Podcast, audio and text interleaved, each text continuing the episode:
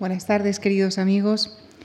Permítanme recordarles que a vuelta de Semana Santa, el martes 3 de abril, el prestigioso hispanista británico y premio Príncipe de Asturias, eh, Sir John Eliot, dialogará en esta tribuna sobre su trayectoria vital e intelectual con el académico, arquitecto y catedrático Luis Fernández Galeano. Están ustedes muy cordialmente invitados.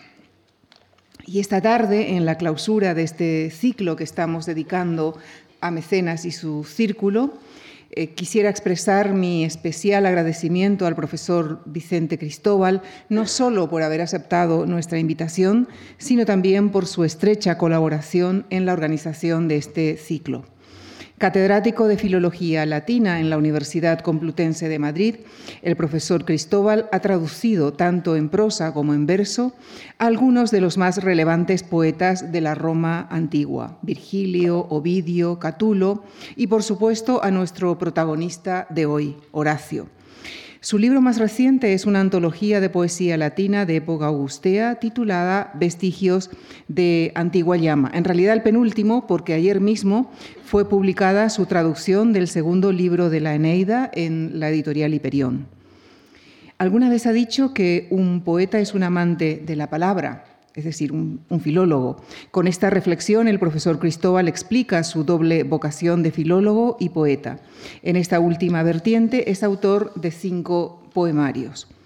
Con esta solvencia, esta tarde viene a hablarnos del cantor del Carpe Diem, Horacio, aunque poeta de varios géneros, es sobre todo modelo de lirismo para la literatura occidental.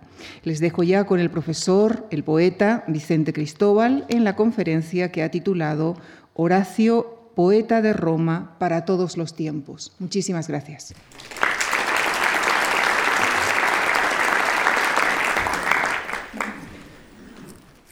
Pues quiero empezar eh, yo también eh, dando las gracias a, la Fundación Juan Marc por la invitación que me ha hecho a participar en este ciclo de conferencias y por la organización misma de, este ciclo.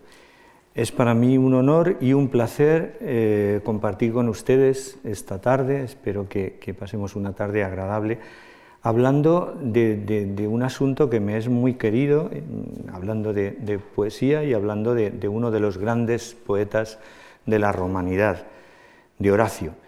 Y además es un placer estar aquí por compartir este ciclo con eh, dos queridos colegas de, filología clásica, mi, amigo y compañero de la Complutense, Juan Luis Arcaz, y mi también amigo y compañero de la Universidad de Barcelona, José Luis Vidal. Pues bien, vaya mi agradecimiento, repito, a, la, Fundación Juan Marc, en especial a su director, el, eh, Javier Gomá, al que, el que guardo un recuerdo entrañable en las aulas de, la Complutense y ahora lo leo con, con placer y, enriquecimiento. Bien, pues vamos a hablar de Quinto Horacio Flaco. Ya saben ustedes que los romanos tenían estos trianómina como nosotros los españoles. El primer nombre era el praenomen, el segundo era el que llamaban el nomen, el tercero el cognomen, una especie de apodo. Pues bien, eh, a veces los, los, eh, los eh, tenían que ver con el lugar en el que habían nacido los hijos, por lo menos en el origen de la cultura, por eso quinto pues no quiere decir, aunque luego se haya convertido en, nombre propio, quiere decir en, un principio que era el que había nacido en quinto lugar. luego se ponen estos nombres sin guardar esa, relación cronológica. Horacio fue hijo único, a lo que nosotros sabemos, y sin embargo, sin embargo se llamaba Quinto. Pues Quinto, Horacio Flaco, autor de cuatro obras, así como Virgilio es triple en su en su obra Bucólicas, Geórgicas y Eneida, al que vimos el día pasado, Horacio escribe cuatro obras, epodos, sátiras, odas y epístolas, pero es fundamentalmente conocido por sus odas y por alguno de, sus epodos. ¿eh? Es fundamentalmente poeta lírico y como tal mm, lo vamos a tratar aquí básicamente, aunque me referiré de, de soslayo también a, su obra satírica y epistolaria, esa importante obra que es también una de sus epístolas, el Ars Poética, una preceptiva poética que ha ejercido una gran influencia en la cultura occidental. Pues Horacio, cabe decir, es el segundo, digámoslo así, dentro del, ranking, ahora que están tan de moda los rankings, eh, en, la poesía romana antigua. ¿no? El primero es Virgilio y además los dos eran amigos, los dos coinciden en el tiempo. Los dos grandes poetas de Roma, hay quien probablemente prefiera a Ovidio, quizá con el segundo hay un poco más de dilema que con respecto al primero, el primero Virgilio, el segundo Horacio o quizá para gusto de otros Ovidio, pero en cualquier caso es uno de los grandes, de los más grandes poetas de Roma.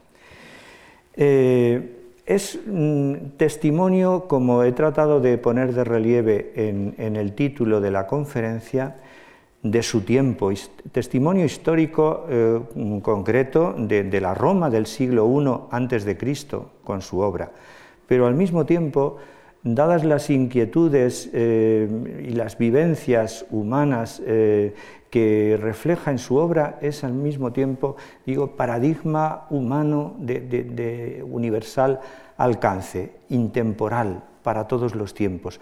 Habla de cosas que todos entendemos y que todos compartimos, al mismo tiempo que habla de las cosas de su época, de su cultura, de su momento. Eso es un clásico, aquel autor que eh, ha escrito en un momento dado, pero ha escrito mm, con esa mm, humanidad, con esa profundidad que no se queda anticuado nunca y que siempre eh, es entendido y podemos, y podemos hacerlo nuestro y podemos empáticamente estar de acuerdo con él. Eso es un clásico y Horacio lo es y en grado sumo. Pues eh, a lo largo de esta conferencia mm, vamos a hablar de, cómo es habitual que, tratemos, eh, o habitual hasta un cierto momento eh, de la literatura, pues hablar de, la obra, de la persona del autor y de las calidades literarias de este autor. De estas dos cosas eh, pienso hablarles a ustedes y me gustaría, a ver si soy capaz de, controlarme, pues dedicar mm, un, tiempo equilibrado a, cada una de, las dos cosas.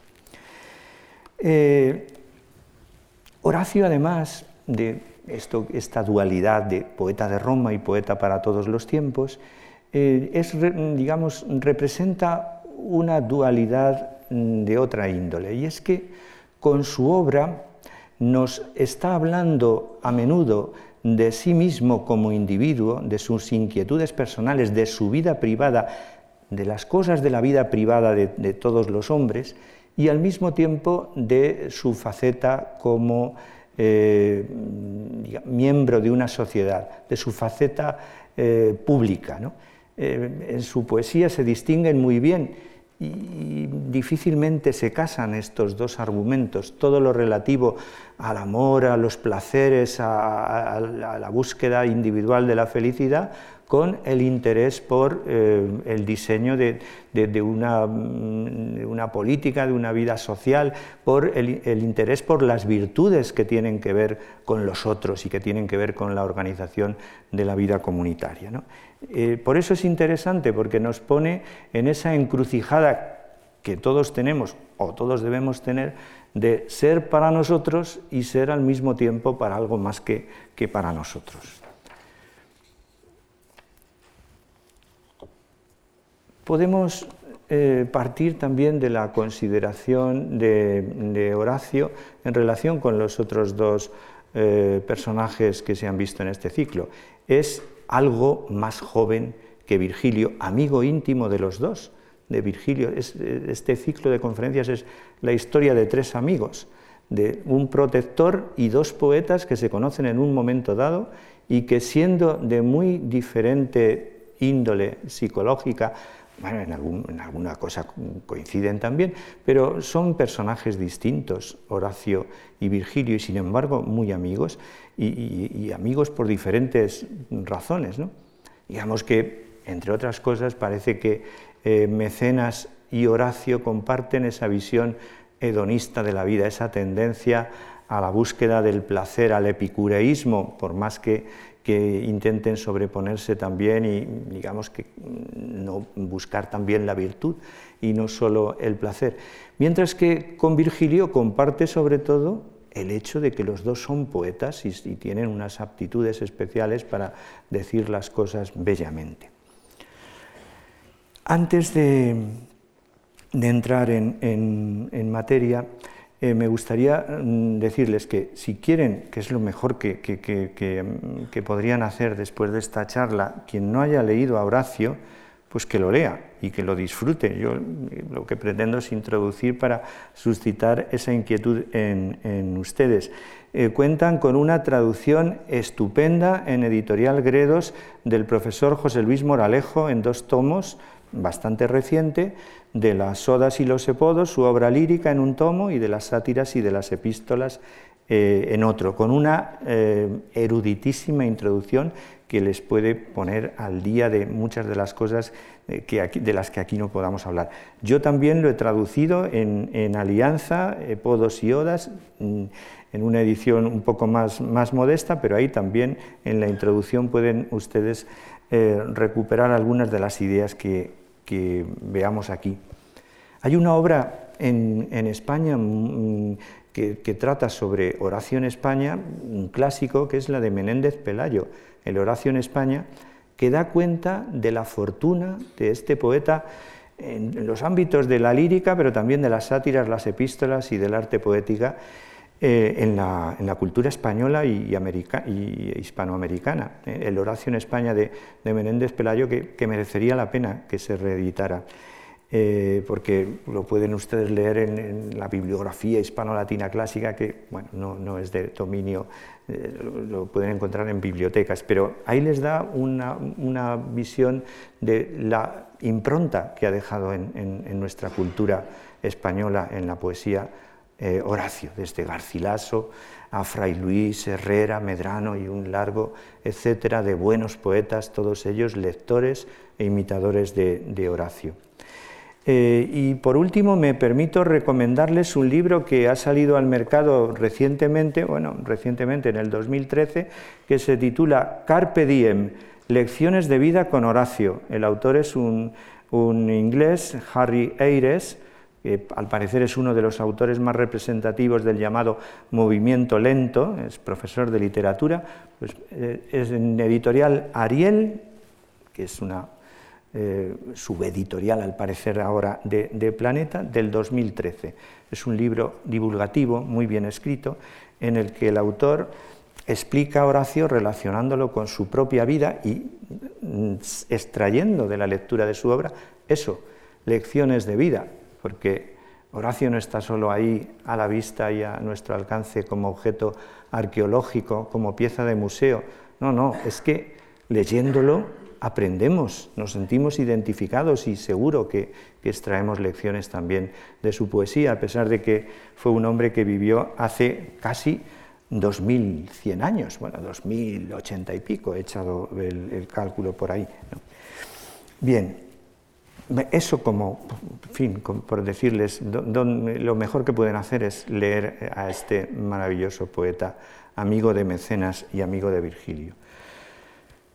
Así que su obra, les decía, es en cuanto que mm, eh, mm, espejo de, su propia vivencia, de sus propios intereses como individuos y de sus inquietudes al mismo tiempo con una cierta imposición por parte del círculo de mecenas por la cosa pública, eh, su obra mm, sigue estas dos direcciones, estos dos caminos. Podemos decir que es eh, moralista y vividor al mismo tiempo, epicurio y estoico. Eh, eso se ve en, su obra lírica, pero también en, las sátiras, esta doble intencionalidad de, Horacio, ¿no? Decirnos que mm, hay que pasarlo bien, por resumir un poco el, lema epicúreo, el placer es un objetivo que puede llevar a la felicidad, pero también hay que tener en cuenta la virtud, que es algo así como, traduciendo, pues procurar que los demás lo pasen bien también, o sea, pasarlo bien. En, este, en estos caminos se mueve la poesía de Horacio. ¿Qué fuentes tenemos mm, para saber algo de su biografía y de su persona? Bueno, pues alusiones múltiples a lo largo de su obra, que no, eh, no mediatizadas por eh, ningún personaje que, pueda más o menos eh, interponerse y hacer que, dudemos de si es cierto o no, son afirmaciones con total garantía de que está hablando de, sí mismo y de su verdad vital. Pero también conservamos una antigua mm, biografía, los escoliastas, los comentaristas de, su obra, que los hubo en la antigüedad, pues nos transmiten una biografía que parece que remonta a eh, la que escribió Suetonio, este eh, historiador del siglo, principios del siglo II, que escribe la vida de los Césares y que conocerán ustedes, pero además escribió una obra sobre gramáticos, sobre, eh, sobre poetas, eh, bueno, y, no se nos ha conservado, pero desmembradamente algunas de esas biografías han sido reasumidas por los comentaristas de la obra de los poetas. Entonces, esa, esa biografía aparte de las referencias en su propia obra, nos dan detalles acerca de quién era Horacio, cómo vivió, eh, fechas de su vida, personajes de, su biografía. Nació el, 8 de diciembre del año 65 a.C., fácil de recordar, ¿no? Virgilio el 15 de octubre, nos decía el profesor Vidal, las idus de, de octubre.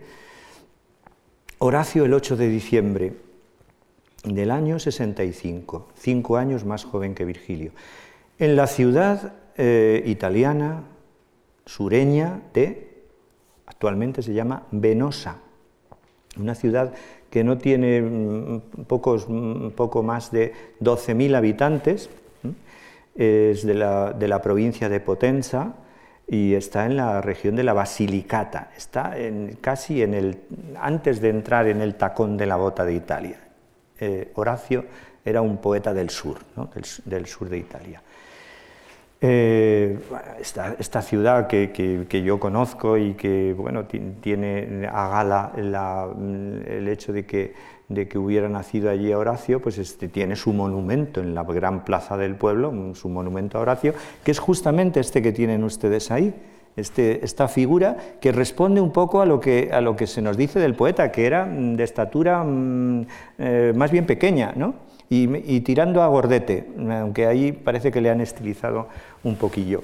Bueno, pues esta es la imagen que está en la plaza de, su, patria, ¿eh? de, la actual Venosa, que en latín se llamaba Venusia. Por el tiempo en el que Horacio nació, Roma que había dominado ya eh, a fines del siglo I las tribus itálicas, se había impuesto, ya saben que la historia del Imperio Romano es la historia de la ascensión progresiva de, una ciudad-estado. Eh, había ya vencido a la poderosa rival Cartago, quedando como dueña del Mediterráneo y sus orillas, extendía ya sus dominios Roma por el próximo Oriente. Pompeyo, que había sido investido de poderes excepcionales, había vencido un año antes del nacimiento de Horacio al rey Mitridates del Ponto y ocupaba su territorio. Dos años después del nacimiento de Horacio, en el 63 a.C., se cuenta que estamos antes de Cristo, hay que ir hacia abajo, tiene lugar la abortada conjuración de Catilina, en el 60 se forma el llamado primer triunvirato de César, Pompeyo y Craso, al año siguiente, en el 59, César obtiene el gobierno de las Galias por cinco años, que en el 55 se le prorrogará por otros cinco. En el curso de ese tiempo lleva a cabo César eh, la escritura, la conquista del territorio de la Galia eh, y deja puntual memoria de ello en sus comentarios. Eh, poco después, las desavenencias y rivalidad entre César y Pompeyo dan lugar al comienzo de la guerra civil entre ambos, que es el paisaje de fondo en el que vive Horacio su adolescencia. Horacio vive su adolescencia y juventud en ese contexto de guerras. Es la época de Horacio, una época crítica y crucial en la historia de Roma y en la historia de la humanidad. En la historia de Roma porque es justamente el paso de la república al imperio, como ya se nos ha dicho en las conferencias anteriores.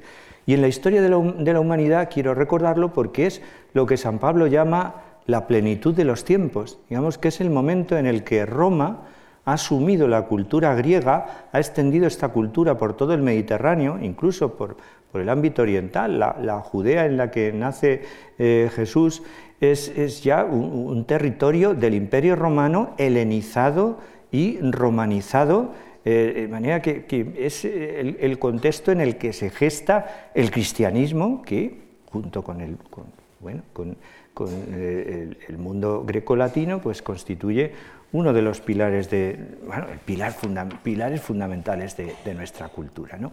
En ese momento, en esa época, vive Horacio, muere ocho años antes de nacer eh, Jesús en, Belén.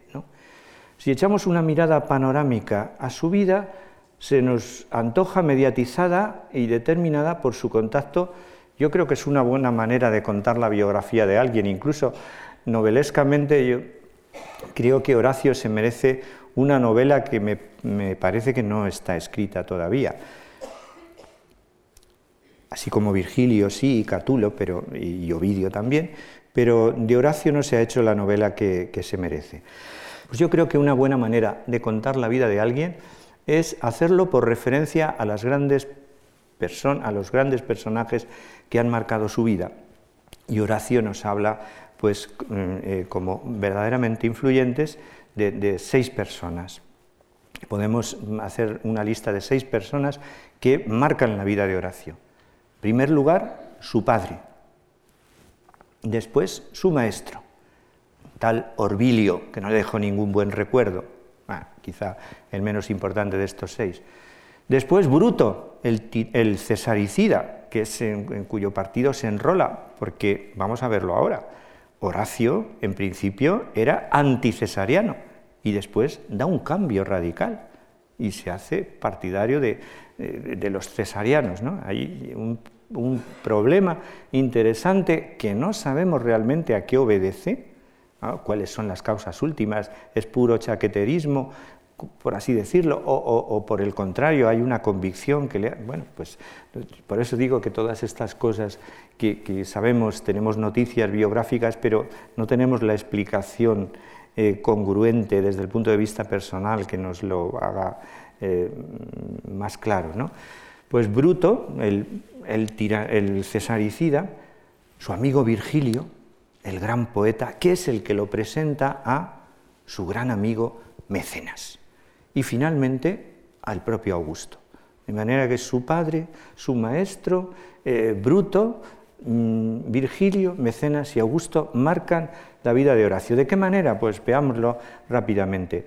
De su padre tiene a lo largo de su obra a menudo manifestaciones eh, que, lo elogian y que hablan de lo que, hizo por él y en, un tono de agradecimiento verdaderamente emocionante. Su padre era un liberto, el padre de Horacio era un liberto. Esto quiere decir que había sido esclavo y en un momento dado había reconquistado su libertad. Cosa esta de la que nunca se dolió el poeta. Eh, que, en fin, no, era precisamente un aristócrata, sino todo lo contrario. Bueno, pues el poeta tiene a Gala y dice, no me importa, y además eh, eh, es un, digamos, punto de apoyo para argumentar sobre la relación entre la virtud y, la educación y no la virtud y la sangre como se, había creído en un cierto momento, por lo menos en los momentos del, arcaísmo griego, con mm, autores como Píndaro, ¿no? que establecen una relación entre el ser bueno y ser de buena familia, y si no, no había posibilidad de virtud, como si fuera una condición sine qua non. Eh, Horacio, que parte de esta situación biográfica, al contrario, pues tiene otra, otra idea de lo, que, de lo que es la virtud y, cómo se adquiere. ¿no? Pues su padre era liberto y además ejercía el curioso oficio de cobrador de subastas, lo que en latín se decía coactor es actionum, un medianero monetario. Eh, ay, perdón, que. Mm, perdone, que se me olvida pasar antes de las diapositivas, ahí tienen ustedes la situación exacta de Venusia eh, en la península itálica. Y aquí tienen pues un elenco de las principales fechas de la vida de Horacio. Nace en el 65, muere en el 8 a.C., unos pocos meses después que Mecenas. Lo había anunciado en un poema, dice, cuando tú te mueras, yo iré detrás, pero es que no quiero sobrevivirte. Y entonces justamente acertó en eso, ¿no? A veces los poetas tienen, no se suicidó, desde luego que hubiera sido una manera muy fácil de cumplir su profecía, eh, que decía que los poetas a veces aciertan en ese tipo de cosas, ¿no? Como cuando Machado dijo, cuando llegue el día del último viaje y esté al partir la nave, eh, pues me encontrará ligero de equipaje como los hijos de la mar. Bueno, pues Horacio había dicho, iré detrás de ti con muy poco tiempo, y efectivamente así fue. Bien, pues ahí tienen unas, volveremos si hace falta a, esta tabla. Y ahí tienen una de las manifestaciones que hace en su sátira primera sobre las excelencias de, su padre, eh, de la que hablaremos. No nos habla de su madre, curiosamente, y eso pues añade un argumento de misterio para esa posible novela que, yo pienso que se, debe escribir sobre Horacio. ¿no? No, pero sí que nos habla de una nodriza. Hay un momento dado en su poesía que dice que, después de mm, se escapó de los umbrales de la nodriza un día, recuerda una anécdota en un poema, y, se fue al monte y allí en el monte se quedó dormido debajo de, los arbustos y soñó con que unas palomas lo coronaban. y habla de su nodriza como fabulosa, que no quiere decir otra cosa sino que le contaba fábulas, eh, que le contaba cuentos. ¿no? Bueno, eh, una nodriza que, parece que se llamaba Pulia, si es que no debemos, mm, si es que no es el, gentilicio, que decir, mi nodriza de, Apulia. ¿no? Bueno, eh, parece ser que, debió morir muy pronto su madre y quedó al cuidado de su padre, que desde luego ejerció las funciones, parece ser, muy bien. Es de suponer que padre e hijo quedaran frente a frente como miembros nucleares de una familia que incluiría sin duda una buena tropa de esclavos. Y sería consecuencia de ese cariño exclusivo, según testimonio del propio Horacio, la excepcional atención paterna de que gozó. Fue la suya, por tanto, una familia peculiar, eh, privada desde muy pronto de la matrona, eh, quizá fuera, uno tiende a pensar que quizá fuera el fruto de eh, cuando su padre aún no era liberto y era esclavo, con otra esclava que, en fin, vaya, esto la ficción nos puede, pero no sabemos nada sobre el tema, ¿no? Privada desde muy pronto de la matrona, pero teniendo quinto a su lado, al parecer, la solicitud de una nodriza.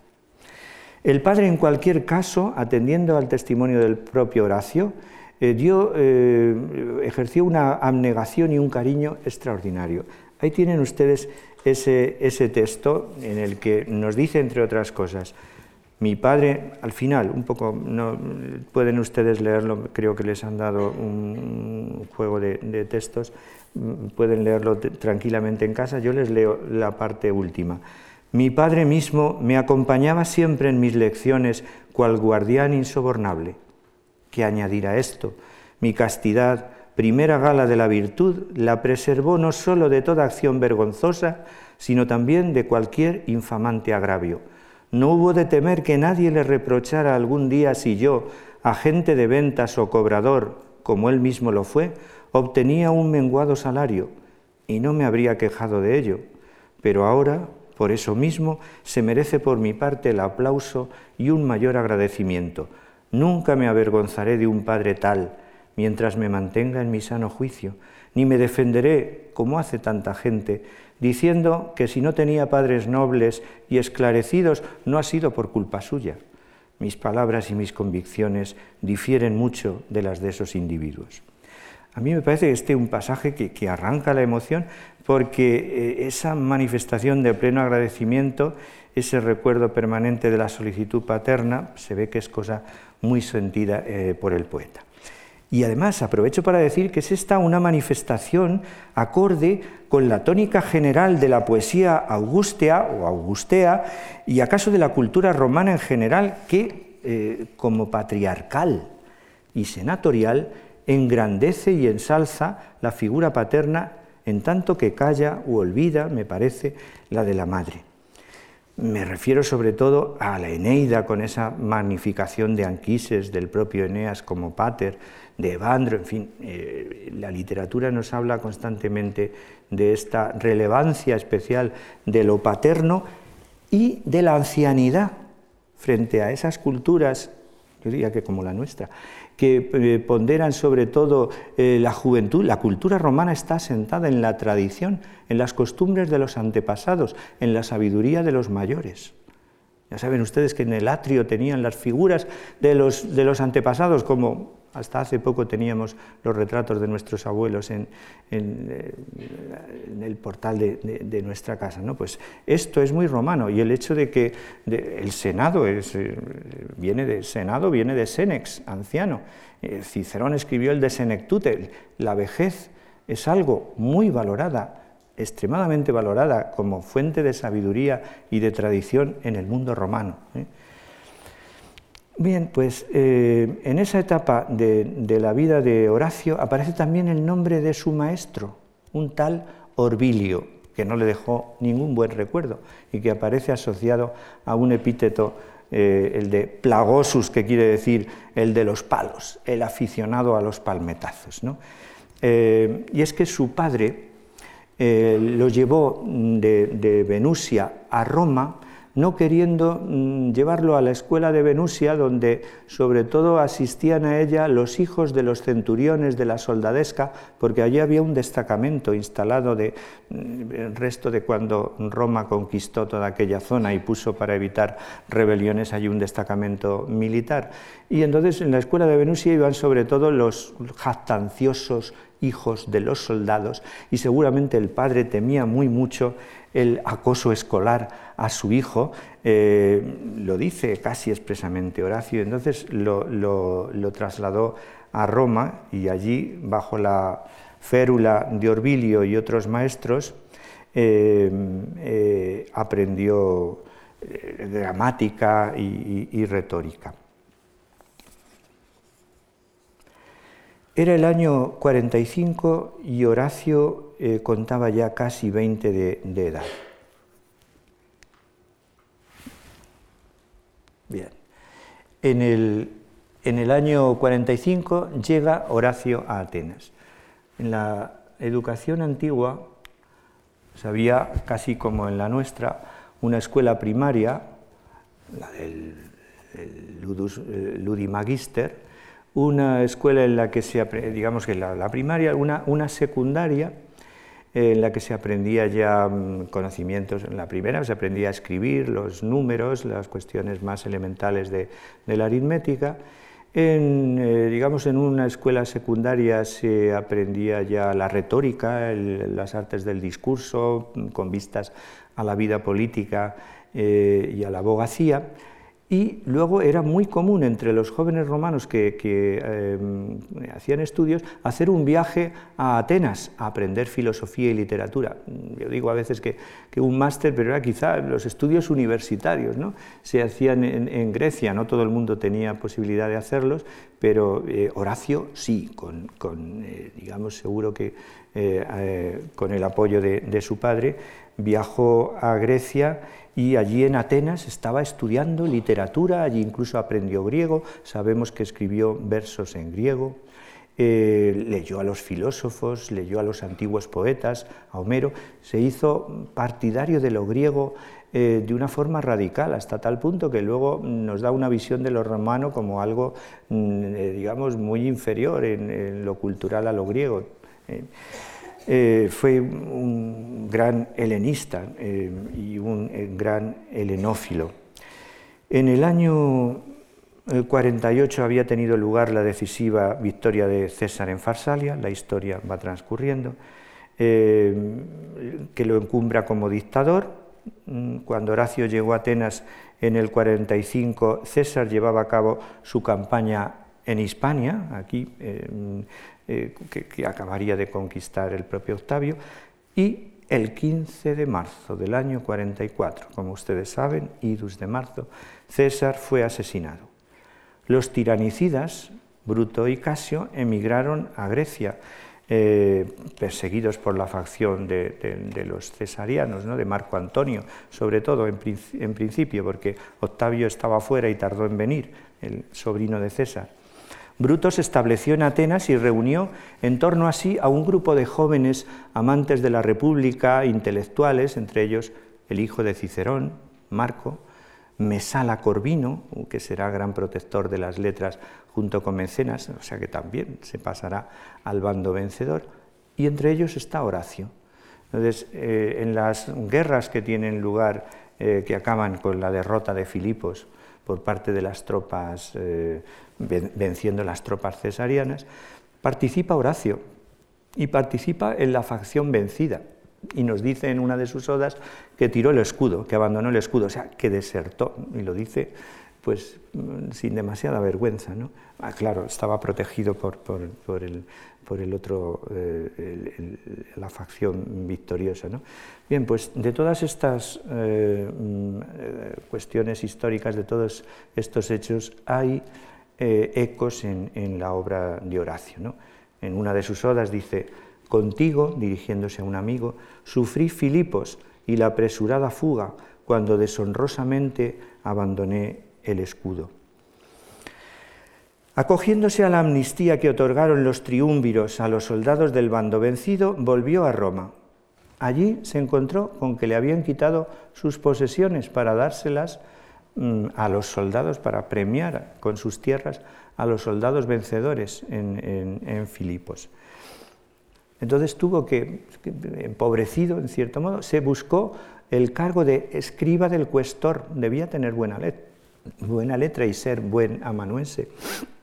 Horacio, el caso es que se, consiguió una manera de, de vivir.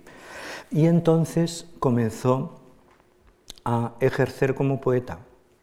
Comenzó a escribir sus epodos y sus sátiras, que son las obras de primera época. Corría el año 41, 24 tenía Horacio entonces. Y es por entonces cuando conoce al otro gran personaje influyente de su vida, a Virgilio, al gran poeta eh, cinco años mayor que él, y que eh, le guió, le presentó a Mecenas y fue una orientación constante, aunque diferente de carácter y de espíritu y de, digamos, de, inspiración poética también. No sabemos bien dónde y cómo conoció eh, nuestro poeta Virgilio, el que sería para las generaciones futuras cumbre por excelencia de la literatura romana, y al que Horacio le llama en un momento dado mitad de mi alma. eran realmente, eh, fueron realmente buenos amigos. Y esa, esa, amistad entrañable se pone muy bien de relieve en, la, sátira eh, quinta del, del libro primero, en la que cuentan ese viaje al que se refirió el profesor Arcaz en la conferencia primera sobre mecenas, en el que mm, los poetas que formaban parte del círculo acompañan a mecenas en un viaje desde Roma a Brindis, que luego acabó en Tarento, para eh, llevar a cabo unas negociaciones, una cuestión política de, de cierta hondura en relación con las guerras civiles y era una misión política de hablar con, la, otra, la, otra, facción y llegar a un acuerdo. Eh, bueno, y, Mecenas se, quiso acompañar en ese viaje para no aburrirse de todos los amigos poetas y en todas las estancias en que iban parando, Horacio nos cuenta las, aventuras divertidas que a veces, otras un poco eh, mm, eh, un poco menos divertidas. ¿no? Mm, lean ustedes la sátira 1.5, ¿no? por ejemplo, que se incendia una cocina en un momento dado. Eh, en, otro momento dice Horacio que después de, comer Eh, Mecenas se fue a jugar a la pelota, pero Virgilio y él se fueron a echar una siesta porque la pelota no es buena ni para los que mm, están mal de la vista, y nos confiesa que él lo estaba, Horacio no veía bien, y ni para los que padecen del estómago, como Virgilio. Bueno, anécdotas de este tipo. Es eh, Virgilio el que le presenta a Mecenas. Miren, este pasaje que tienen ahí es eh, cuando se nos cuenta cómo a la comitiva desde Roma se añaden, en la que iba Horacio con Mecenas, porque Virgilio le presentó a Horacio a Mecenas, pero Horacio acabó siendo mucho más amigo y estudiando mucho más unido a Mecenas que, el propio Virgilio. El momento en el que se integran en la comitiva eh, Plocio, Vario y Virgilio, amanece el siguiente día con mucho el más placentero, pues en Sinuesa nos salen al encuentro Plocio, Ibario y Virgilio, las almas más nobles que ha dado la tierra, y a quienes nadie hay que esté más unido que yo. Eso dice Horacio.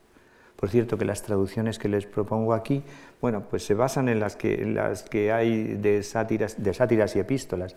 Neodas y Epodo son las que tengo publicadas, pero estas son, pues, o bien las del profesor Moralejo de Alfredo Cuatrecasas en Planeta, eh, con algunos arreglos que, he hecho yo a, la vista del texto latino. Entonces, eh, eso dicen. oh, qué abrazos hubo y cuántas alegrías. Estando yo en mi sano juicio no pondría nada por delante de un amigo querido.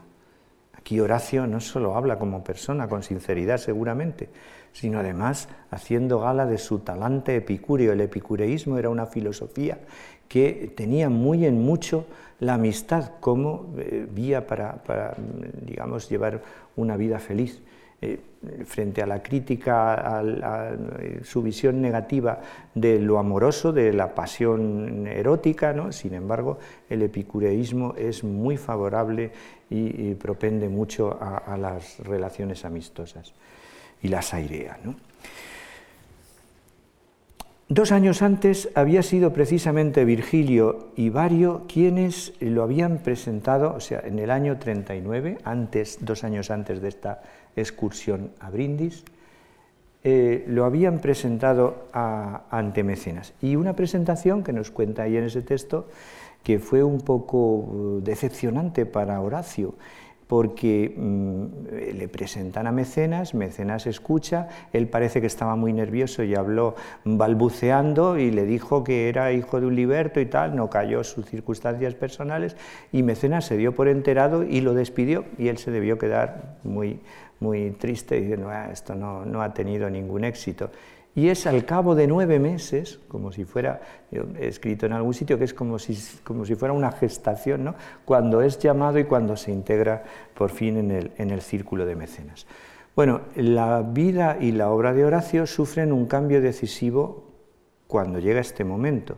Digamos, el propio Horacio nos, revela en su obra pues una intranquilidad, un nerviosismo, una protesta frente a la realidad en la obra que escribe antes de, entrar en el círculo de mecenas, eh, podos y sátiras, ¿no? es una, cierta, una rebeldía, se le ve como un poeta mm, a disgusto con sus circunstancias hasta cierto punto, mientras que la obra que escribe después de su entrada en el círculo de mecenas es una obra que demuestra ya una tranquilidad de espíritu mucho mayor. Eh, seguro que o sea, es una, frontera, eh, digamos que mm, el, ingreso en el círculo de mecenas eh, que, mm, engendra este cambio, ¿no? hace que el poeta escriba de una manera más segura, más tranquila, sin preocuparse por la supervivencia, con más libertad y con más énfasis en la creación. La entrevista con Mecenas, poetizada en la sátira 1.6, transcurrió, mm, como les digo, eh, como ya les he explicado, y es al cabo de nueve meses cuando eh, es llamado y le dice que puedes contarte en el número de, eh, entre el número de, nuestros amigos. y, a partir de entonces aparecen como eh, uña y carne, Mecenas y Horacio. Es uno de los símbolos emblemáticos de, la amistad en el mundo antiguo, eh, bueno, hasta tal punto que eh, nos constan bromas entre, ambos. Cuando muere Mecenas, escribe una carta a Augusto diciéndole, te pido que trates al poeta Horacio como si fuera yo mismo. No, le, sobrevivió mucho, como les he dicho. Eh, parece que fue Mecenas el que le, regaló a, Horacio una finca sabina, digamos, en un lugar donde pudiera escribir en contacto con la naturaleza, en plena tranquilidad, dedicarse a su labor creativa. Bueno, pues eh, eso lo agradeció mucho Horacio, que es un espíritu, como, como saben ustedes, eh, una de sus más famosas composiciones, el Beatus Ille, es una alabanza de la vida del campo. Bueno, no solo, pero una alabanza de la vida del campo, luego imitada por Fray Luis en la, alabanza a la vida retirada. Bueno, pues le regala una finca en la región Sabina, un poco al noroeste de Roma, ahora se parece que se quiere ver en unas ruinas en, el pueblo de Licenza, pues probablemente las, las ruinas de la, casa de Horacio, no sé si con, visos de verosimilitud o no, eh, pero eh, esto le hizo mucha, mucha ilusión a, Horacio. Y dice así en latín, en hexámetros, en esta sátira segunda, O queratim botis, esto era lo que yo deseaba, esto estaba en mis deseos, dice literalmente. Eh, modus agri nonita magnus Hortus subiet tecta wikinus yugis aquae. Bueno, esto son hexámetros, esto es poesía, en realidad hay que leerlo mm, no como prosa. Esto es, ocerat inguotis modus agri nonita magnus, hortus subiet tecta wikinus yugis aquae. Et paulum silvae superis foret auctius atque dimelius fecere, etc. Eh, ¿Qué quiere decir esto? Pues esto era lo que yo deseaba, una extensión de campo no tan grande como esta, donde hubiera un huerto y cerca de la casa un manantial de agua de las montañas y además un poco de bosque. Con creces y mejor los dioses me lo han concedido. Bien está. No pido nada más, hijo de Maya, es el dios Mercurio que Horacio siente como su protector, el dios de la palabra, ¿no?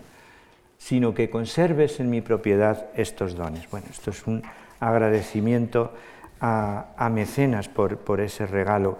No está claro del todo que fuera un regalo de Mecenas, pero parece que sí, y, además nos consta por la obra de Horacio que tuvo también fincas en, Tibur, ese maravilloso lugar actual Tívoli, y, en Tarento, más abajo, en, la suela de, la bota. ¿no? no obstante, bueno, ahí esta finca se retiraba pues, de las molestias urbanas. La vida de Horacio tiene también, entre otras muchas duplicidades, esta alternancia de campo-ciudad. Dice, cuando estoy en Roma, quiero irme al campo, y cuando estoy en el campo, añoro Roma. Y entonces se debió pasar la vida eh, escribiendo, yendo a Roma, bueno, una vida muy saludable y muy equilibrada. Eh, decía Cicerón en una de sus cartas que mm, dos cosas pueden hacer la vida feliz, eh, el tener un huerto y una biblioteca, si, dice Cicerón. Si tienes las dos cosas ya no te falta nada. Bueno, pues yo creo que Horacio estuvo también eh, de lo uno a lo otro, de, la vida cultural, quizá eh, con, sus amigos del círculo de mecenas en Roma y, de la soledad del campo, que era un magnífico caldo de cultivo para la creación literaria. Eh, no obstante, les decía, que Horacio supo muy bien, no solo con Mecenas, sino luego con Augusto, mantener su independencia. Esto es algo que nos, bueno, que también habla a favor de, del círculo de mecenas y de, Augusto, que no exigían un servilismo eh, total, sino que permitían que ejercieran libremente su capacidad literaria, pero que en alguna medida colaboraran a realzar y a poner de relieve los ideales del régimen. Entonces, eh, este testimonio que les eh, pongo a continuación demuestra cómo hay una cierta tirantez y cómo está tratando eh, Horacio de mantenerse independiente frente a las exigencias de Mecenas, en principio. Luego después también frente a las exigencias de Augusto, que una vez que muere Virgilio, pues tiene en Horacio como su apoyo poético para las cosas que a él le parece que, hay que cantar eh, en relación con, con la política. Te prometí que estaría en el campo cinco días pero te he mentido y me he hecho esperar todo el mes de agosto. Bueno, en el texto latino dice todo el mes de sextil. porque el mes de agosto se llama agosto a partir de Augusto. Antes, en esta época, se llamaba sextil, igual que el mes de julio, que se llama julio, de Julio César, antes se llamaba el mes quintil, el mes quinto, porque hay que empezar a contar, ya saben ustedes, desde marzo, los otros dos meses son añadidos, por eso septiembre, octubre, el 7, el 8, noviembre, diciembre, 9 y el 10. Bien, eh, dice, durante todo el mes de agosto, y si quieres que viva sano y gozando de buena salud, la licencia que me das cuando estoy enfermo, mecenas, me la habrás de dar también cuando tengo miedo de llegar a estarlo. Es decir, cuando los primeros higos y el primer calor dan protagonismo al organizador de las pompas fúnebres con sus lictores vestidos de negro.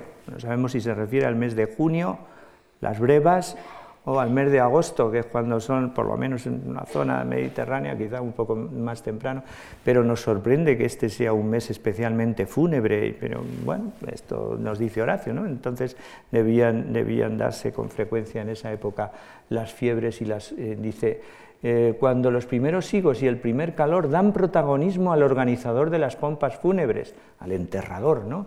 con sus lictores vestidos de negro, que ya el negro era, claro, el color del luto. Eh, cuando todo padre y madre palidecen preocupados por sus hijos y los compromisos sociales y los asuntillos del foro traen consigo la fiebre y hacen abrir los testamentos. Y si el invierno cubre de nieve los campos albanos, tu poeta descenderá hasta el mar, se cuidará y bien recogido se dedicará a leer. Está haciendo alusión sin duda a que en invierno lo que prefiere es marcharse a su villa de Tarento.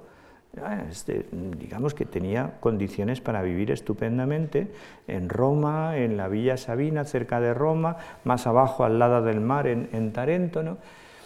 Eh, con los céfiros, es decir, con la primavera, y la primera golondrina si se lo permites, volveré a visitarte. Déjame que vaya a Roma en primavera y el resto del tiempo lo pase escribiendo. ¿no? Bien, pues eh, está diciendo, oye, no, no quieras que vaya todos los días a Roma, ya que me has dado la finca, déjame que escriba y que esté tranquilo. ¿eh? Y cuenta a continuación, con, muy, con muy, eh, mucha oportunidad, una fábula, la de la zorra y la comadreja.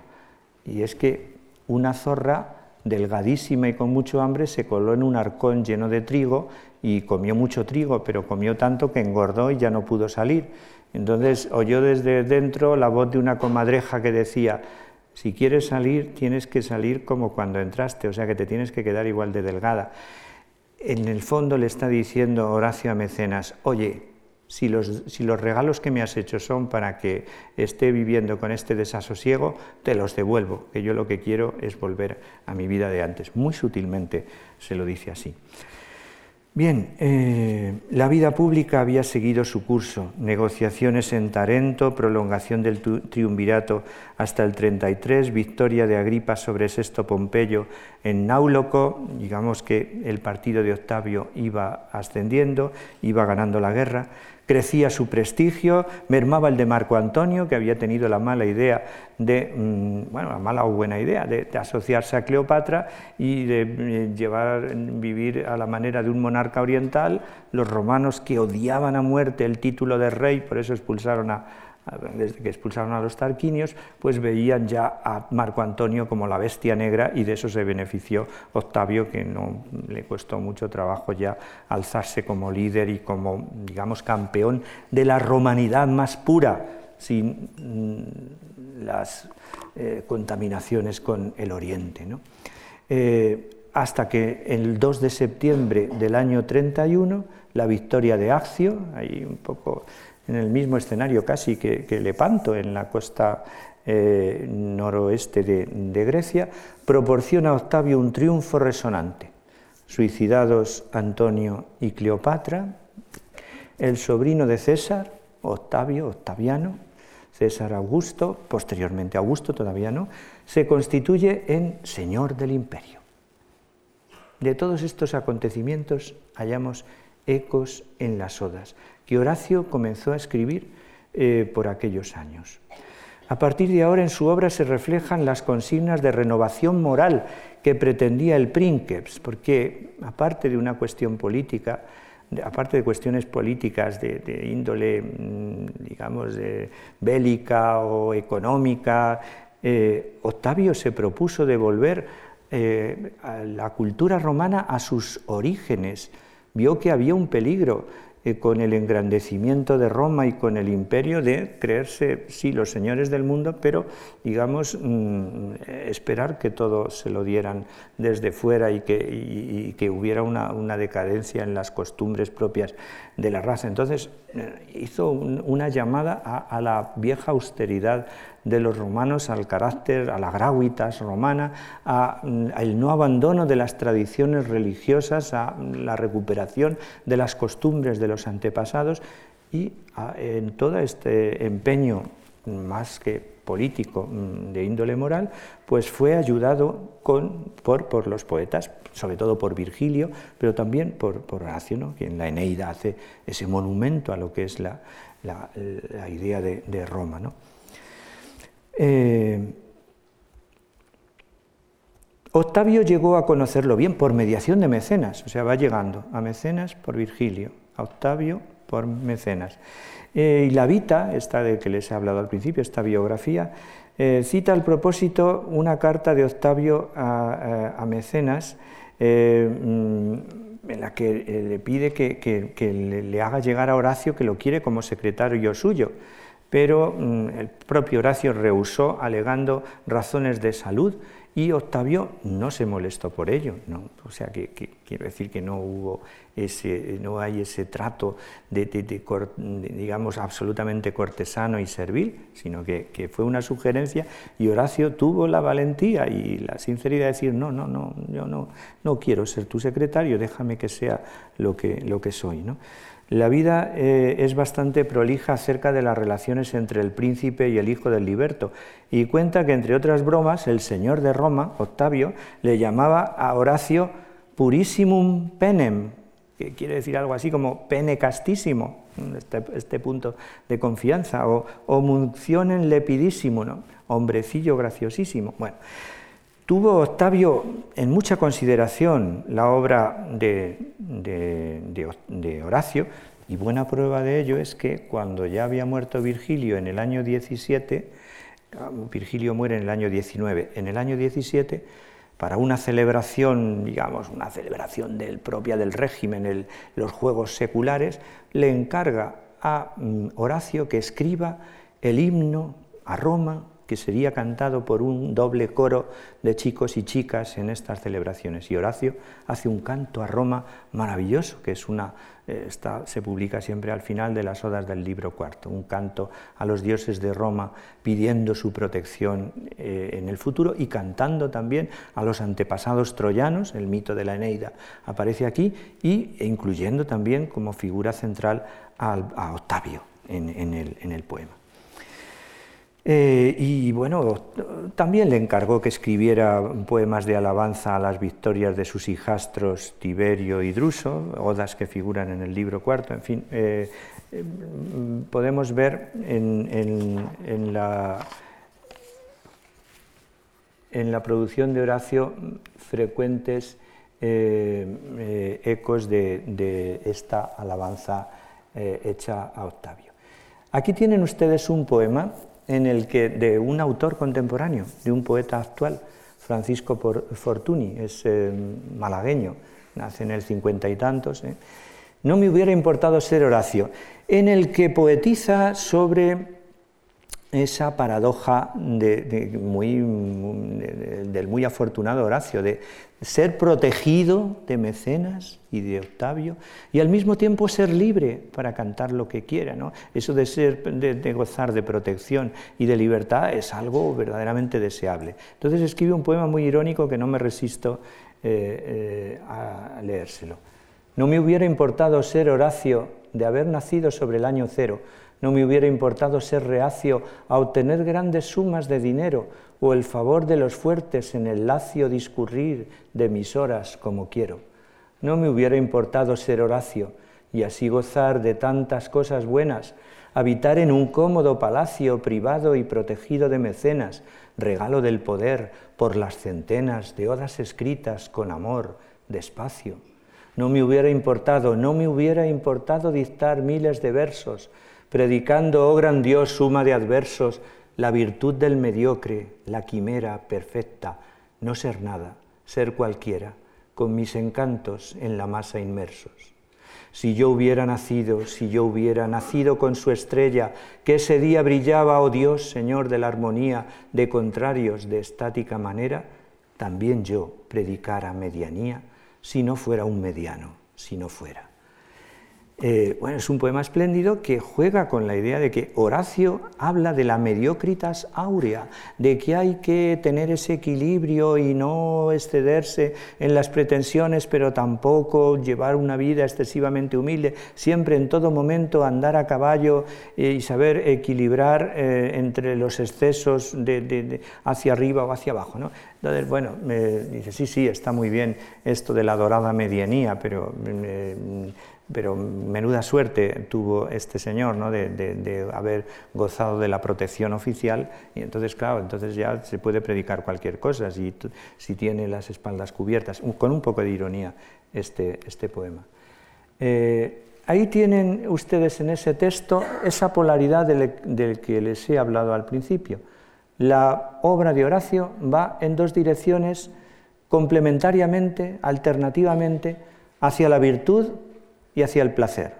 Epicurio y estoico. Epicurio, digamos que por espontaneidad, por formación, por, mm, digamos, eh, vocación inicial o por voluntad, eh, mientras que el, estoicismo más bien por compromiso, por, eh, digamos, una cierta imposición del poder, sin duda asumido, pero estas dos polaridades unas veces me encuentro marchoso y me sumerjo en el oleaje de la vida política, de la vida social, ¿eh? undis, dice en latín, en, el oleaje de lo civil, ¿no? guardián y vigilante inflexible de la verdadera virtud, de, lo que, de las normas para vivir en convivencia, de cómo se debe uno comportar para no ser un individualista narcisista, ¿no? Otras, a escondidas, me dejo llevar a las enseñanzas de Aristipo. Aristipo de Cirene era el fundador de la secta de los eh, eh, hedonistas. ¿no? Es una exacerbación, digamos, más grosera del, epicureísmo. E intento que las cosas se sometan a mí y no yo someterme a las cosas. Bueno, es un gran dilema saber si, mm, el compromiso de, Horacio con el poder obedeció a una sinceridad, a, una conversión personal o fue solo fruto de, una coyuntura, de unas circunstancias y de una necesidad de, vivir tranquilo. ¿no? Sobre eso hay mucho que, hablar. ¿no? Hay, quien le critica a Horacio y en el fondo pues, este poeta eh, Francisco Fortuny es lo que ha hecho en ese, poema. Hay quien le recrimina por su abandono de eh, la causa republicana en, Filipos y el abandonar el escudo. Eh, bien, vayamos un poco más adelante porque si no, no nos va a quedar tiempo para hablar de, la obra. Eh, como colofón de esa amistad ejercida con mecenas, este texto es el de la profecía que les he dicho antes, cuando en, la Oda 17 del libro segundo dice, a, se dirige a mecenas, si una fuerza más presurosa te arrebata a ti parte de mi alma, ¿por qué demorarme yo la otra parte, no siendo ya tan valioso ni superviviente completo? Se ve que encontraba en Mecenas un gran apoyo sin el cual le resultaba difícil vivir. ¿no? Aquel día traerá la ruina para ambos. No he proferido un juramento engañoso. Iré, iré tan pronto como tú me, te me adelantes, dispuesto a emprender contigo el último viaje. Y efectivamente, Mecenas murió en septiembre del año 8 a.C. y en, noviembre, dos meses después, eh, muere Horacio. Ya digo, sin suicidarse, que es una manera muy fácil de, ser profeta. Eh, en el año 23 aparecieron publicados los tres primeros libros de las Odas, en el 17, en el transcurso de los Juegos Seculares organizados por Augusto con toda pompa y esplendor, se cantó el canto secular, Desde la publicación de sus tres libros de odas, trabajó también en el primer libro de las epístolas, que estaría concluido hacia el año 20. A estas añadió las tres epístolas literarias que forman el segundo libro y que fueron escritas del 19 al 14. Bien. Y del 17 al 13, el año 13, unos cuantos eh, cinco años antes de morir, escribe el libro cuarto de las Odas, donde hay poemas mm, eh, dirigidos a estos que he dicho, a los hijastros, a los hijos de Libia, a los hijastros de Octavio.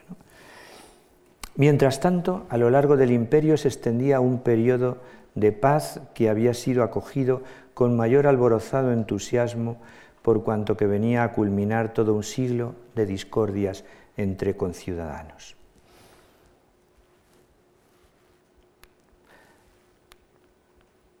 Bien, la muerte de Horacio se produce el 27 de noviembre del año 8 a.C. Eh, siempre noviembre, mes de los muertos, ¿no? Pues Horacio eh, eh, fue verdad, ¿no? Había nombrado públicamente a Augusto como heredero, aunque la rapidez de la enfermedad no le permitió sellar las tablillas. El mismo año, ya he dicho, en septiembre había muerto Mecenas y esto es cumplimiento de esa profecía que había hecho Horacio. En cuanto a su físico, si queremos saber algo de, su persona más concreto, pues ahí tienen un presunto retrato del poeta que se conserva en el Museo de Bellas Artes de Boston. Ahí se le ve, pues eh, si es que es verdad, ¿eh? bebiendo con, un vaso a la sombra de, un árbol, parece, eh, tanto calvo, aunque justamente hemos cortado la diapositiva donde se ve la calvicie. Él mismo hace un autorretrato suyo, eh, no, lo tengo, no lo, he puesto eh, aquí, no sé si es la anterior. Sí, aquí tienen. Eh, en la epístola 20 del libro primero dice de sí mismo, para que sepamos cómo era físicamente. Les he dicho que era más bien regordete, bajito, les dirás, no era ningún prodigio de, belleza parece ser, les dirás que yo, nacido en la pobreza y de padre liberto, desplegué unas alas mayores que las que me dio el nido, de manera que cuanto quites al linaje lo añades a mis méritos.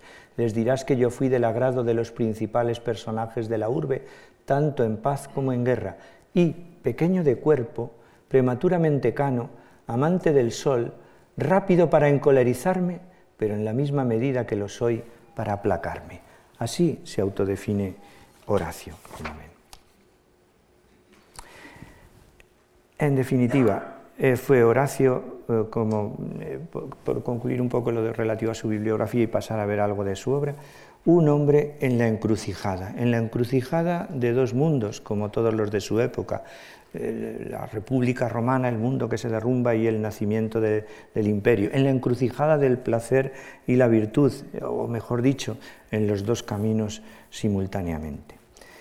Vamos a ver, eh, como les decía, algo de su obra. Y empecemos por una muestra eh, básicamente de su obra lírica. Ya digo, escribe también sátiras y epístolas. Las sátiras pues, son poesía escrita en verso largo, en hexámetro, de crítica de costumbres, de tono moral, eh, digamos, más bien más bien mm, viendo lo negativo de las costumbres romanas del momento. Se diferencian de las epístolas, en las que hay también propuestas morales, en que las epístolas más bien contienen recetas positivas de qué es lo que hay que hacer. ¿no? O sea que es una gran escuela Horacio en positivo y en negativo con estas obras. Pero muchas de esas ideas de sátiras y epístolas están jalonando también su obra lírica, que es en la que nos vamos a detener un poco más. Eh, en primer lugar, comenzamos con este poema tan conocido que es el Epodo II. Los epodos es un género de lirismo particular, un género de lirismo satírico para el insulto, para decir lo que está mal, para mm, atacar a, las personas, a los individuos, de, una forma mm, vehemente, digamos, hay su diferencia con la sátira. Entonces, lo sorprendente es que aquí tenemos una alabanza de la vida del campo y uno diría, ¿dónde está la crítica? ¿Dónde está la ironía? ¿Dónde está el insulto?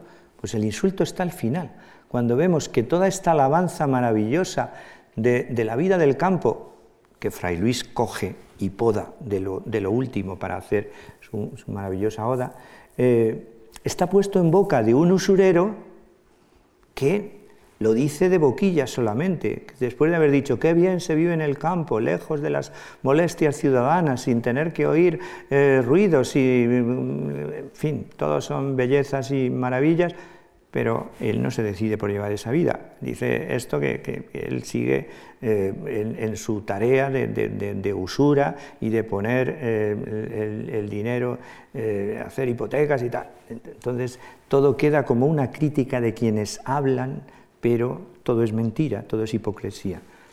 Ve, está escrito en un ritmo yámbico este poema. Beatus ille qui procul negotis, ut prisca gens mortalium, paterna rura bubus, exercet suis solutus omni faenore. En castellano sería.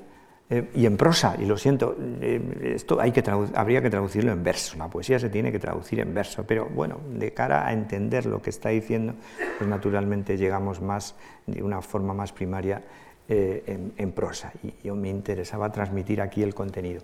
Feliz aquel que lejos de ocupaciones, como la antigua raza de los mortales, labra con sus propios bueyes campos heredados de su padre, libre de toda usura, dice el usurero y no se despierta como el soldado al oír la sanguinaria trompeta, ni se asusta ante las iras del mar y evita el foro y los soberbios umbrales de los ciudadanos poderosos. Ese es el principio del poema. Y el final, cutus faenerat, cutus faenerat. Hay, un, hay un tribraco aquí. cutus faenerator alfius iam futurus rusticus omnen redegitidibus pecuniam, querit calent disponere. Cuando el usurero Alfio hubo así discurseado, dispuesto a convertirse de inmediato en labrador, recogió en las idus todo su dinero, decidido a renovar sus préstamos en las calendas, con, los cual, con lo cual nos está diciendo Horacio, menudo hipócrita. El siguiente poema nos pone frente a mm, qué entendía Horacio, qué pensaba acerca del amor.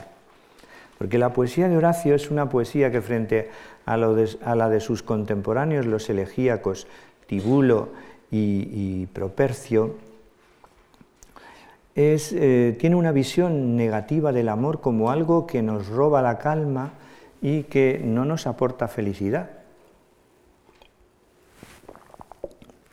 Eso piensa Horacio, sino problemas e inquietudes.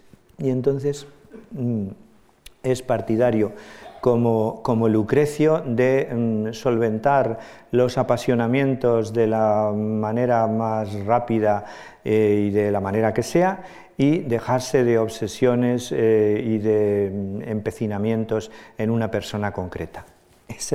Ese es el, digamos, el, pensamiento epicúreo que, en el de Rerum Natura pueden encontrar y que Horacio pues manifiesta de varias maneras. Aquí como en este poema, que es bellísimo, pues se dirige a una muchacha con la que había tenido relaciones en, el pasado y que ahora está, eh, digamos, está relacionándose con, con un muchacho, con un nuevo chico. Y, Horacio le dice, ¿quién es ese que está ahora contigo? No sabe lo que le espera. Se cree que vas a ser siempre igual de buena, benévola y complaciente. Yo que te conozco y sé que eres como el mar, que parece que estás en calma, pero te pones en tempestad cuando menos, lo, cuando menos se espera, sé lo que le aguarda a él. Y dice cosas como, eh, mm, bueno, vamos a leer el poema, se lo leo en castellano en mi traducción castellana, esta vez en, verso. ¿Quién es ese muchacho grácil que entre mil pétalos de rosa, impregnado en esencias aromáticas, te está abrazando, pirra, al cobijo de, gruta placentera? ¿Para quién, rubia crencha, te desatas, liberada de adornos? Ay, cómo llorará más de una vez la promesa incumplida, la mudanza de los dioses y el mar exasperado por negros huracanes, ese que goza ahora de ti cuando reluces como el oro, ese que espera hallarte disponible siempre y siempre benévola y no sabe lo falaz que es la brisa, desdichados, los que ven tu fulgor sin conocerte. Por lo que a mí concierne, una tabla votiva en la pared del templo testimonia que he dejado colgadas mis mojadas vestiduras como ofrenda a aquel Dios, Rey de los mares. Es decir, yo ya he pasado por una tempestad en tus mares y como hacían los náufragos en la antigüedad cuando se libraban del naufragio, dejaban colgadas sus ropas en el templo más próximo en agradecimiento por haberse salvado. Como diciendo, yo ya no quiero saber de esas tempestades tuyas. Ahí está esa visión negativa de lo amoroso que, como les digo, contrasta poderosamente con el tono romántico que luego después eh, tendrá como secuela toda la corriente petrarquista en el Renacimiento de Tibulo, Propercio y Ovidio, que pues hablan de sus amores con con, o Catulo antes, con Lesbia, con Cintia, con Némesis y, Ovidio con Corina, pues con, acompañándose de, los violines estos y de los ojos en blanco y del romanticismo con el que siempre eh, hablar del amor eh, va acompañado en la, cultura de, Occidente, desde, desde Safo y desde, desde el mundo helenístico. ¿no? Eh, siguiente diapositiva, pues aquí tenemos eh, otra manifestación de, eso, de, la visión negativa del amor.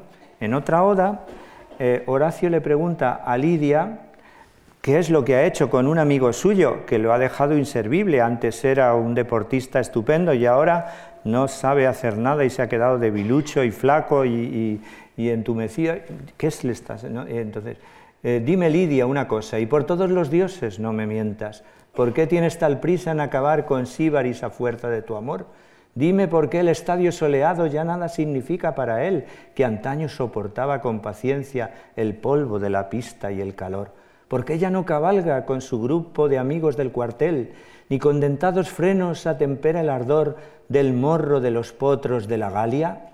Gálica, dice en latín, eh, Gálica ore, eh, ay, hay una errata, Gálica ora, Gálica ora en ore, ¿eh? las pocas de los caballos de la Galia, ¿eh? de la Galia. Galgo viene de ahí, Galicus, el perro de la, Galia. Bien, eh, estoy diciendo, el amor produce efectos pasivizantes, el amor trae efectos negativos, atonta. bueno, esta es la visión de Horacio que dejó sus secuelas en la canción A la flor del nido de Garcilaso, que también le dice a esta flor del nido, bueno, ¿qué le has hecho a este muchacho, eh, a este otro, no? Por ti como solía, del áspero caballo no corrige la furia y gallardía, ni con freno lo rige, ni con vivas espuelas ya lo aflige. Por ti con diestra mano no revuelve la espada presurosa, y en el dudoso llano huye la polvorosa palestra como sierpe ponzoñosa palabras de Garcilaso haciéndose eco de Horacio. Y ahí tienen la oda más famosa de Horacio, la del Carpe Diem. El Carpe Diem es un pensamiento nuclear en la lírica de Horacio, que consiste en aconsejar el apropiarse del momento presente desentendiéndose del futuro y teniendo en cuenta que la vida es corta, que la juventud no dura siempre, que nos vamos a morir, todo esto. Es un lugar común que no hace falta ir a Horacio para encontrarlo expresado en la cultura occidental. En los bares podemos ver fácilmente esos eh, azulejos que dicen, amigo bebe, que la vida es breve, y que es una manifestación del carpe diem.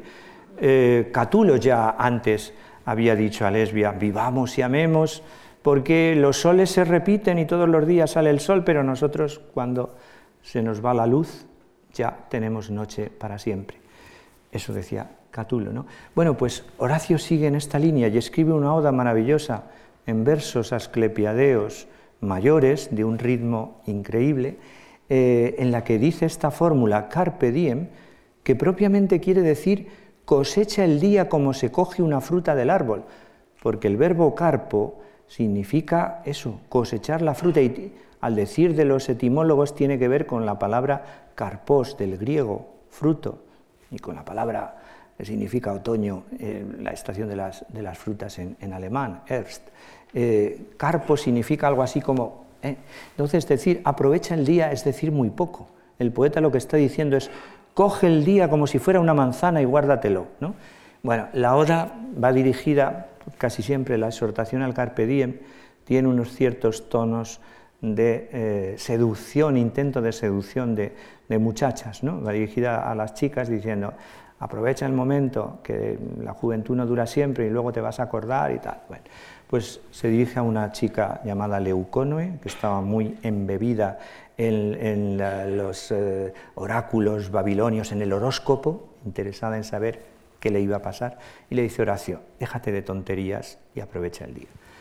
En latín es, tú ne, leo unos cuantos versos solo, tú ne quasieris, quirene fas, quen mi quen tibi, finem didederin leuconoe nec babilonios, temptaris numeros ut melius, quid quiderit pati, seu pluris siemes, seu tribuit Jupiter ultimam, un copositis debilitat pumicibus mare, tirrenum sapias.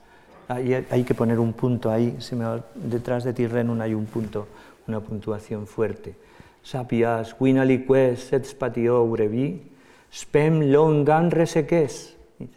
Corta la esperanza larga. Spem longam reseques. Dun loquimur fugerit inguida aetas carpe diem, quam minimum credula postero. Déjenme que les lea, aunque ahí tienen una traducción en prosa que pueden leer eh, eh, más adelante, les voy a leer la traducción que he publicado después en verso de, este, este, poema. Eh, bueno, prescindiendo de algunas nociones en el texto castellano, porque la concisión del latín es prácticamente imposible meterla en el mismo verso en castellano, porque nosotros tenemos artículos, en latín no, es dificilísimo meter la misma materia en el mismo esquema rítmico. Pero aún así eh, he tratado de reproducirlo en, este, en esta traducción.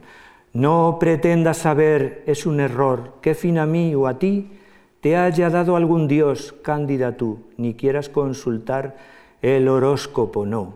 Bueno es sufrir lo que haya de venir, ya si tienes el don de años sin fin, o va a ser el final, este invierno que hoy, contemporal, deja sin fuerza al mar Ea, sé sabia pues, saca el licor, y si este es el vivir, deja ya de esperar, pues al hablar el tiempo escapará con envidia de ti, goza del hoy, no pienses más allá.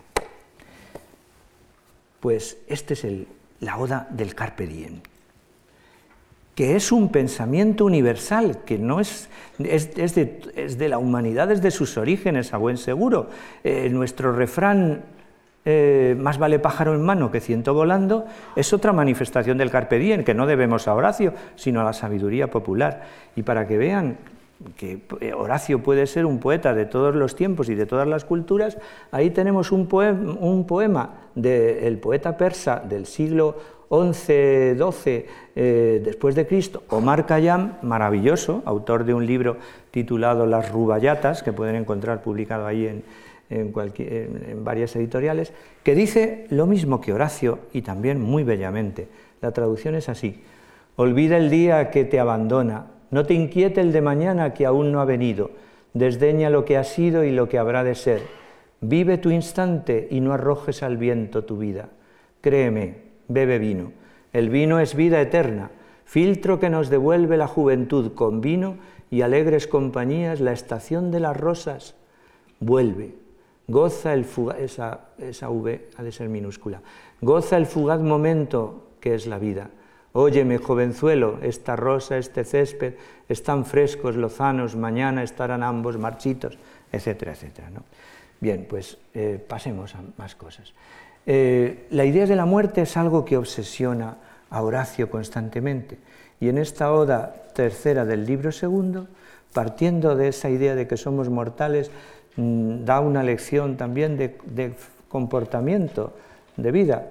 No hay que alegrarse demasiado, ni hay que entristecerse demasiado ante las circunstancias favorables o adversas, porque al fin y al cabo tanto lo uno como lo otro se acaban. Nos tenemos que morir y en ese momento todo quedará reducido a lo mismo. acuérdate de mantener ser equilibrio de mente, equilibrio mental aconseja, ¿no? Acuérdate de mantener serena la mente en las situaciones difíciles, así como en las favorables, sosegada y lejos de alegría desbordante, porque estás, Delio, entre comas debía ponerlo, es un vocativo, destinado a morir, tanto si has pasado tristemente tu vida entera, como si en los días festivos, recostado en pradera apartada, te has regocijado con el penetrante aguijón del falerno. El falerno es como el Rioja, ¿no? el, vino mejor eh, en la eh, valoración de, los romanos. Aquí tienen el, comienzo del poema en el que se da la fórmula esta aurea mediocritas, digamos el dorado término medio, el perfecto término medio. ¿eh? Le dice a Licinio, siempre todas sus odas van dirigidas a, un personaje, es como ejerciendo de consejero. Más rectamente vivirás, Licinio, si no siempre navegas por alta mar y si no te acercas demasiado a la arriesgada costa, precavido por temor a las borrascas. El que elige la dorada medianía, el perfecto término medio, la áurea mediocritas, que no hay que traducir nunca por la áurea mediocridad, porque para nosotros mediocridad es otra cosa. ¿eh? carece, bien protegido, de la sordidez de una casa vieja, carece en su sobriedad de un palacio que cause envidia. Ni hay que ser pobre, pobre, pobre, procurar salir de esa situación, ni tampoco hay que aspirar a, esa riqueza desbordante, eh, sino mantenerse, eso, no navegando por alta mar, que tiene muchos peligros, ni cerca de la costa, que también los tiene. ¿no?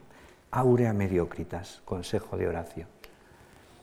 Ahí tienen en la Oda quinta del libro cuarto, pues una manifestación, por poner alguna de las múltiples que hay, de elogio al soberano, al, soberano, al príncipe, al que todavía no podemos llamar, podemos llamarlo emperador, pero con una cierta restricción, porque no lo es en el sentido en que lo entendemos, es todavía el primero de los ciudadanos, es el princeps, así se le llamaba, aunque poco a poco ya saben que el principado evoluciona al imperio y como jefe de gobierno, pues eh, más o menos apoyado en el Senado y con el consenso del Senado, pues la magistratura evoluciona a, un autoritarismo total, así ya pues bien pronto en, su sucesor Tiberio y luego en Nerón y que es que mucho más, claro.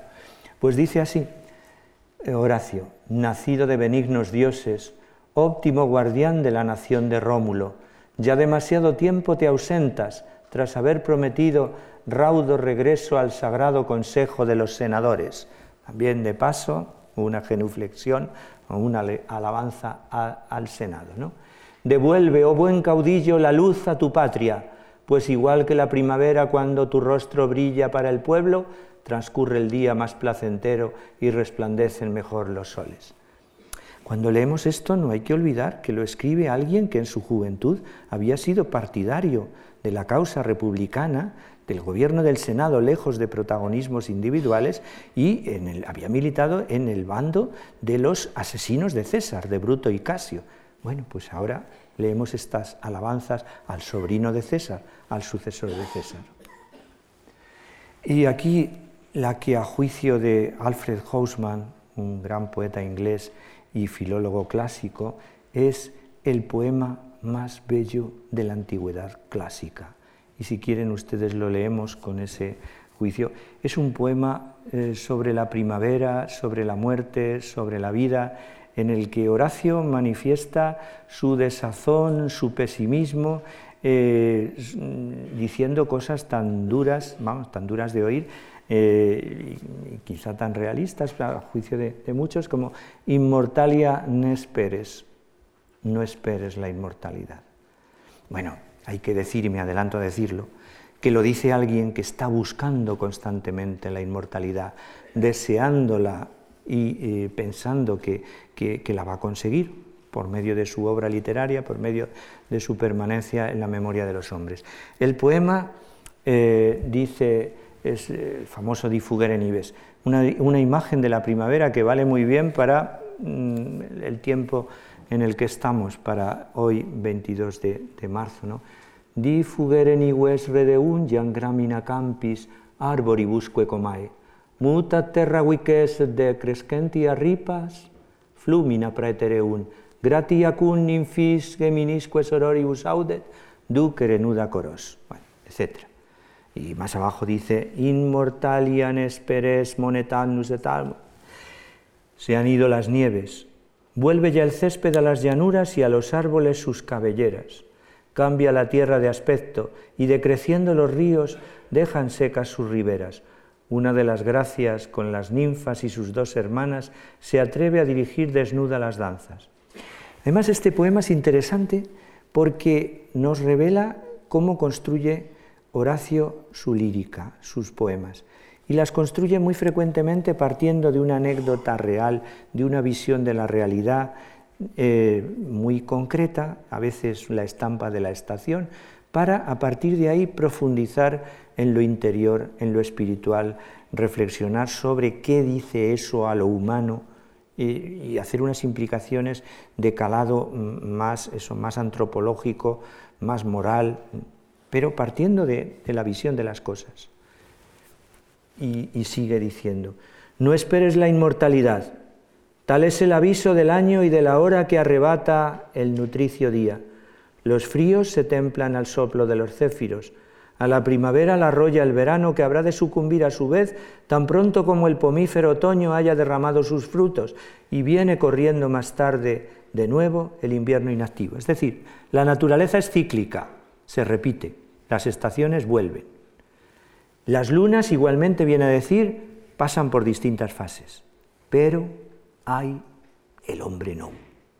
Cuando nos morimos, ya no hay primavera, es el invierno definitivo, viene a decir, ¿no?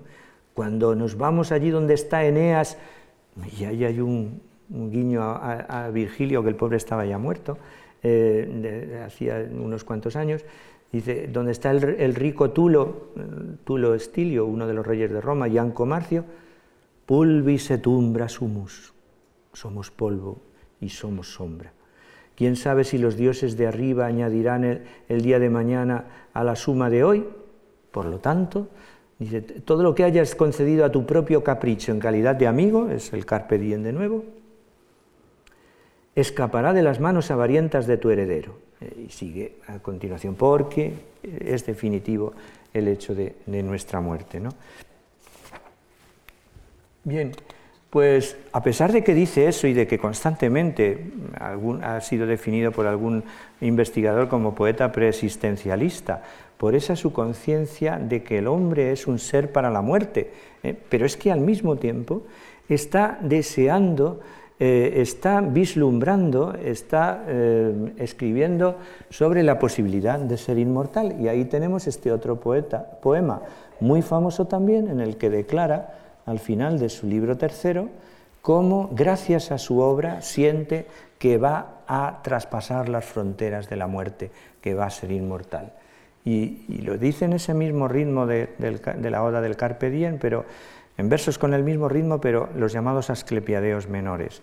Ex segi monumenta ere peremnius, regalique tu piramida altius, quod non imberedax, non aquilim potens, posidiru eraut innumerabilis, annorum series et fuga temporum, non omnis moriar multaque pars mei, vita vit libitinam. He alzado un monumento más perenne que el bronce, más alto que la regia construcción de las pirámides, que ni la lluvia voraz ni el aquilón desenfrenado la podrán destruir, eh, ni la innumerable sucesión de los años o paso de las generaciones. No moriré del todo, el mismo que había dicho, inmortalian esperes, dice ahora, non omnis moriar, no moriré del todo. Ya ver, eh, no se libra de contradicciones como todo ser humano y, eso de ver la muerte como una realidad visible le apena, pero al mismo tiempo siente en él el deseo, la flecha, la fe, en, si quieren ustedes, en, una vida más allá de la muerte. Pues una imitación de este poema que acabamos de leer la tenemos eh, por obra de un poeta contemporáneo, nacido en Salamanca en el 1951, Francisco Castaño, al que tengo la suerte de conocer y haber participado con él en el bimilenario de Horacio en, Salamanca, de la muerte de Horacio. ¿no? Bueno, pues él ha escrito este maravilloso soneto imitando la oda de Horacio. He dejado mis versos más míos por testigo de que decir las cosas de distinta manera supone decir cosas distintas, y me digo que en ellos mi memoria será imperecedera, que mientras no me falten unos ojos de amigo para leer mis versos siempre por vez primera, y un corazón unánime que comparta conmigo el hallazgo y el tedio, la sorpresa y la espera, no moriré del todo. Y mi parte más mía será perenne ejemplo de que la poesía es acaso la forma más plena de vivir. Yo me doy por entero al ponerme a escribir, y si las mismas cosas he dicho de otro modo y con mi propia voz, no moriré del todo. Bien, pues acabamos con esta eh, quiero acabar con esta epístola a Horacio escrita por el gran erudito santanderino eh, Marcelino Menéndez Pelayo, el gran Menéndez Pelayo, el autor de ese Horacio en España que le comentaba al principio.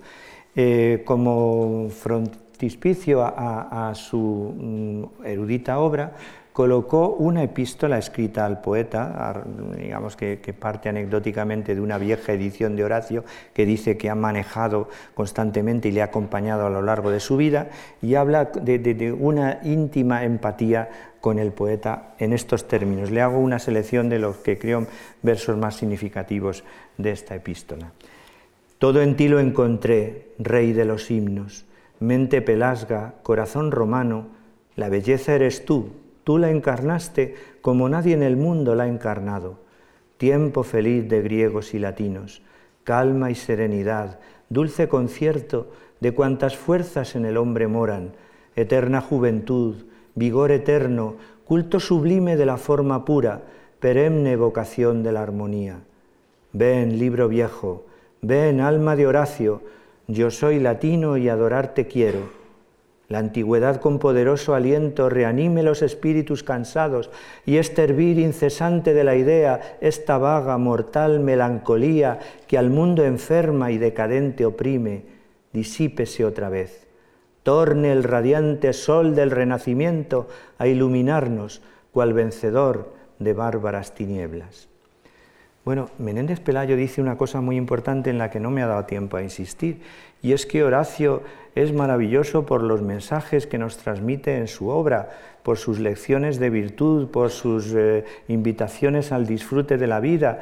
Eh, sí, pero también por su forma es un poeta exquisito. Sus versos, la concisión de su estilo, es eh, algunos le tildan quizá de poeta frío, bien, pero de una perfección formal, arquitectónica maravillosa que merece la pena ser leído que lo hace, que, merezca la pena eh, ser leído, digo.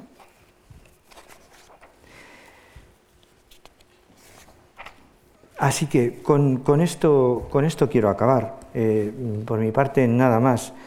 Eh, ya saben, somos, como decían los medievales, enanos a hombros de gigantes.